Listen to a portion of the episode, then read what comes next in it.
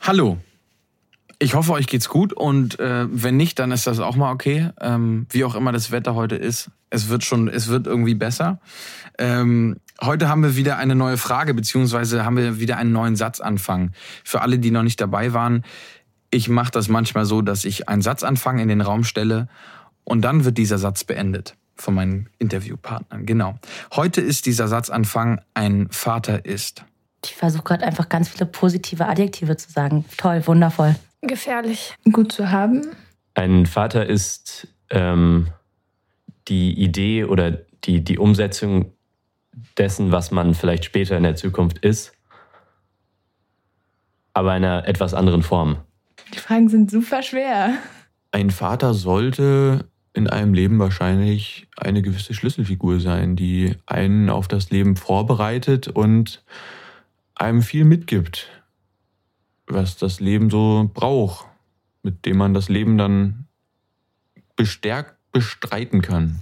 Eine, ein Vater ist eine Beschützer, äh, hat eine Beschützerfunktion in meinem Leben und so ein bisschen Wegweiser. Ein Vater ist äh, hoffentlich liebevoll und hoffentlich fürsorglich. Oh. Ähm, ein Vater ist ein Fels. Mm, jemand, der dir andere Sichtweisen gibt. Auf jeden Fall für so dem, wie du, wie, wie du mit Sachen umgehst.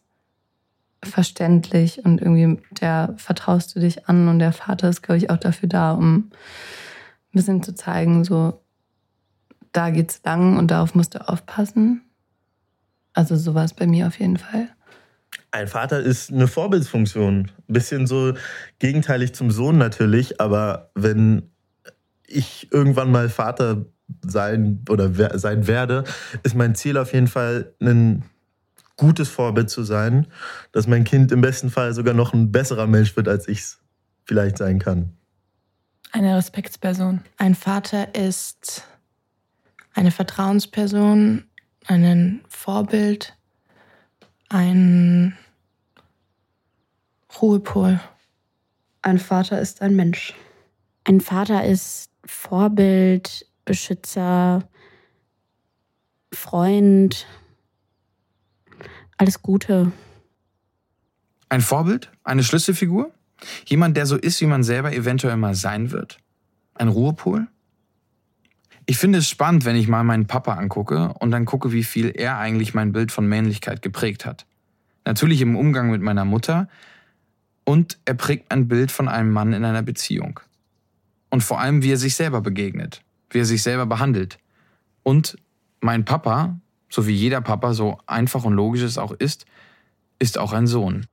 Spannend schon hier ist, das werde ich noch oft anmerken, dass viele das Wort Mann benutzen.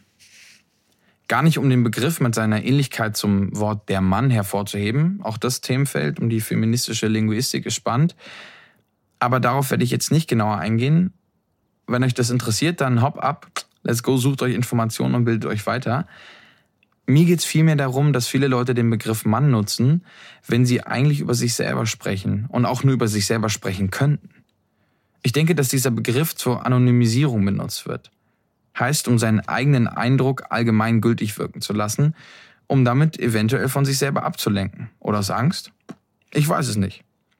Darüber nachzudenken und sich dem bewusst zu werden, ist mir persönlich wichtig. Und ich merke, wie es mir hilft, indem ich mir bewusst werde, wann ich mich eigentlich aus einer persönlichen Sache rausziehen will und von mir selber ablenken will.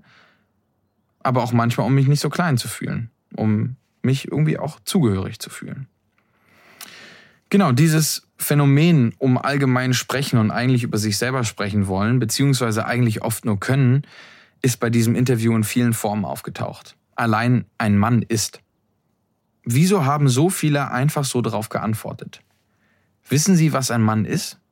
Oder wissen sie nur, was für sie selber ein Mann ist oder besser, wie sie in ihrem Umfeld mit ihrem individuellen Hintergrund Männlichkeit und Männer wahrnehmen. Was denken ihr dazu? Ist euch diese Art der Kommunikation schon mal aufgefallen? Sagt gerne Bescheid via Instagram an den Perdu-Account. Ich wünsche euch was. Lacht oder schmunzelt heute mal mehr. Und ein Mittagsschlaf ist auch ganz gut. Und ähm, ja, herzliche Grüße aus dem Studio.